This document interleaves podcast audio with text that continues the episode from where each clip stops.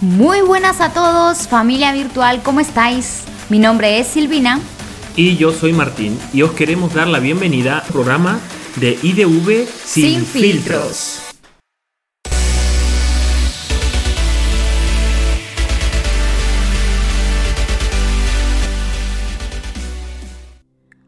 Hoy quiero contarles la historia de una familia, la familia Happy. Todos estaban muy nerviosos porque el día sábado tenían programada una sesión fotográfica en familia. Llegado el momento, los hicieron sentar en un sofá. El padre sonreía de oreja a oreja, abrazando a su mujer, quien tenía a la más pequeña de la familia en brazos. Kevin de 18 junto a su hermana de 20 estaban sentados en el suelo. Qué cuadro más hermoso quedó retratado en ese momento. Pero lo que nadie sabe es que detrás de esas sonrisas está la insatisfacción de un padre alcohólico, una madre en depresión, dos hijos rebeldes a causa de la ausencia de sus padres y una pequeña niña con un panorama no muy favorable. ¿Sabes lo más curioso? Que todos alguna vez hemos sonreído detrás de esa cámara. Bueno familia, hoy queremos tratar un tema muy actual, un tema que creo que todos hemos pasado porque todos venimos de una familia. Sí, hoy queremos hablar acerca de mis padres y yo.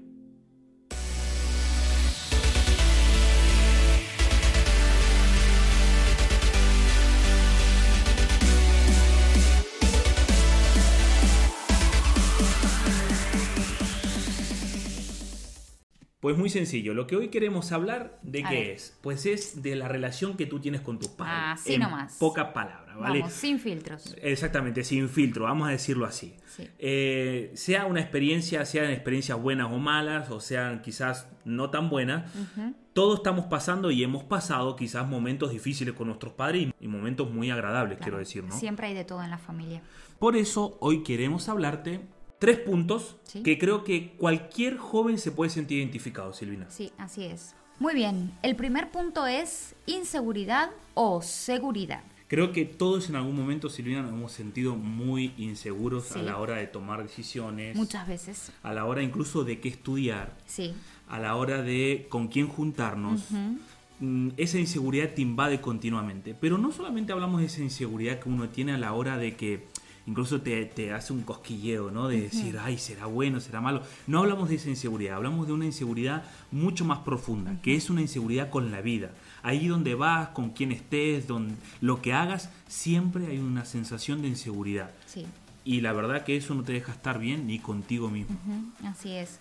Ahora, eh, los jóvenes que tienen una buena relación con sus padres, podemos decir que son personas que están seguras de sí mismas, a pesar de que se equivoquen, porque saben que el equivocarse sí que es una opción. Totalmente de acuerdo. Sí, completamente. Totalmente de acuerdo porque te das cuenta cuando un joven es seguro o inseguro. Sí. E incluso en nuestra relación misma, siempre hemos visto que uno es más seguro que otro y otro es más inseguro que el otro en ciertas, en ciertas áreas de nuestra vida, ¿no?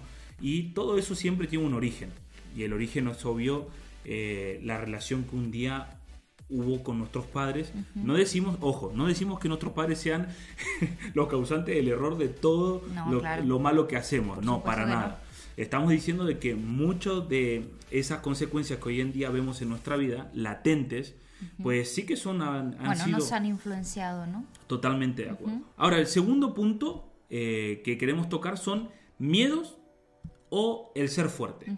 La persona, por ejemplo, que ha tenido una mala relación o está teniendo una mala relación con sus padres, podemos decir que es un joven que continuamente tiene miedo al equivocarse, sí. miedo a no caer bien, miedo a la frustración, miedo eh, a incluso a no a no sentirse parte de la familia como que lo van a abandonar o lo van a sentir excluido.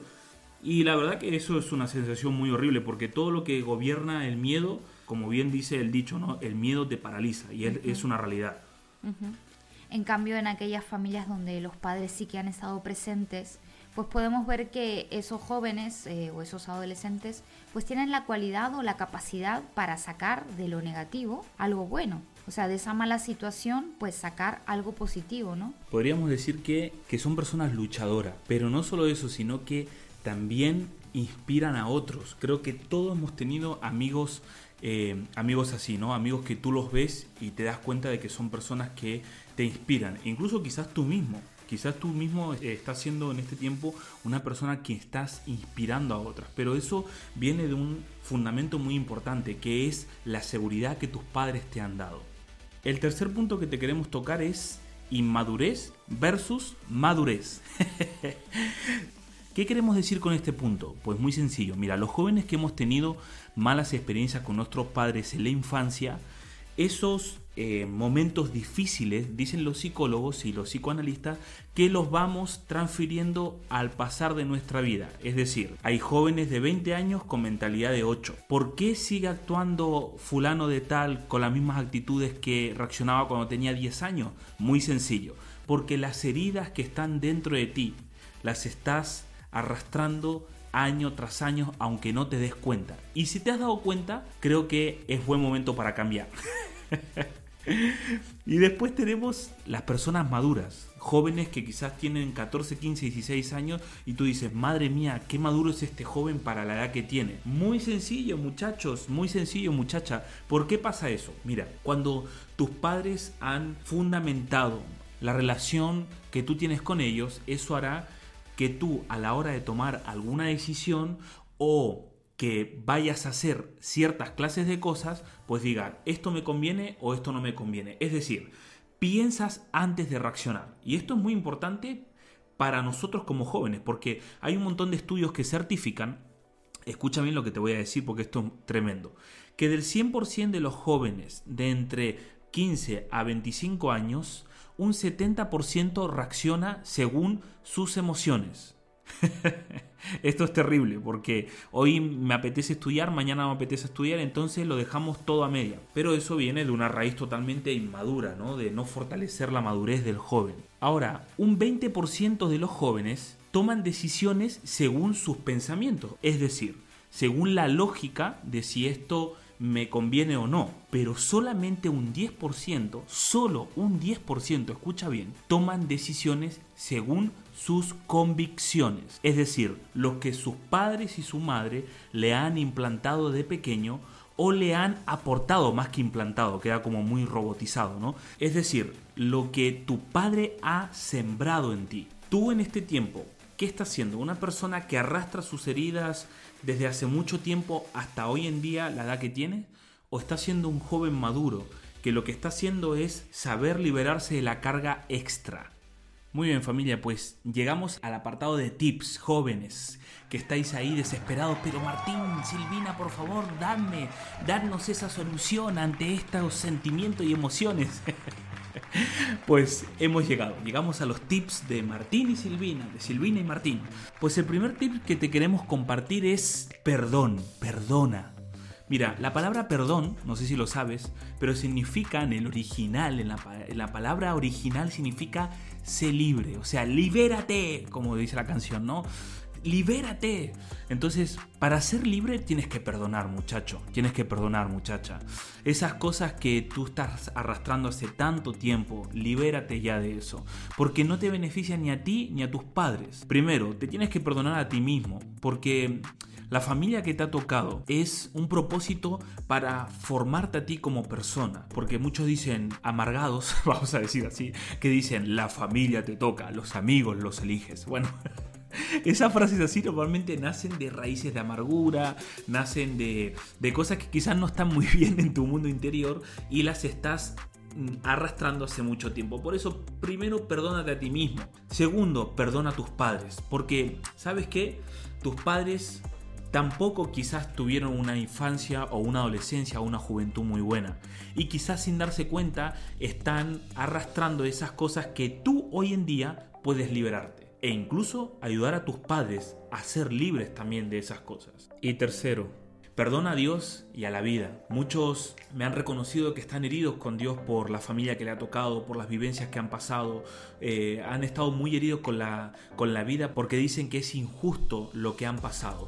Y sabes, Sí, es verdad, muchas veces lo que vivimos en nuestra adolescencia, en nuestra infancia, en nuestra preadolescencia, incluso lo que estás viviendo ahora mismo como joven, quizás es totalmente injusto para la mente humana. Pero sabes qué?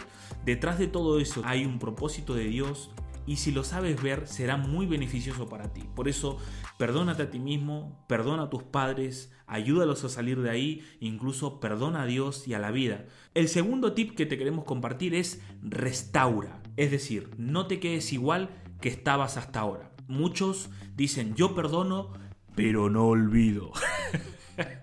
y eso la verdad que no es para nada perdonar, porque perdonar significa restaurar.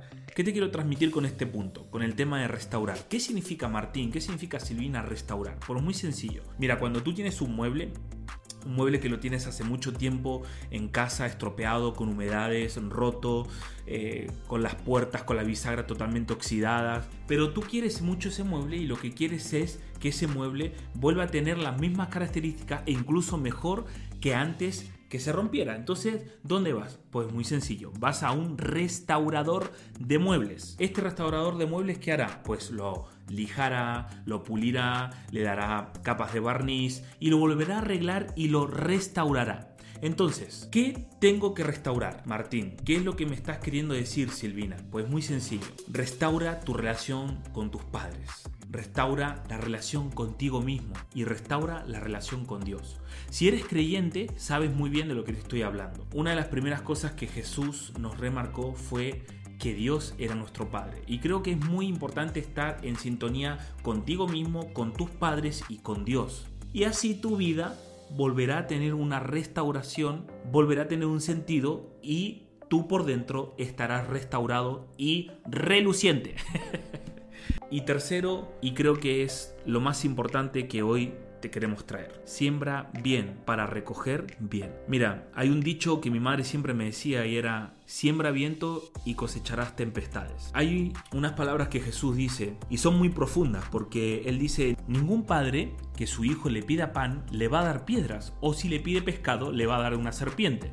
Bueno, profundizando en estas palabras, yo te quiero transmitir algo muy importante. Hay padres que quizás nos han dado piedras para comer y nos han dado serpientes. Pero sabes qué? Si tú guardas esas serpientes, si tú guardas esas piedras, por más que pase el tiempo, si no las sacas, algún día se las darás a tus hijos. ¿Por qué es tan importante el sembrar y el recoger? Muy sencillo, porque te beneficiarás primero tú y también vas a beneficiar a los futuros hijos que tengas. Y tú puedes decir, wow, pero de aquí que tenga hijos va a pasar mucho tiempo. O yo no quiero tener hijos ni familia. Bueno, yo hace muchos años atrás decía lo mismo y hoy me veo casado con una hermosa mujer y con dos hijos preciosos.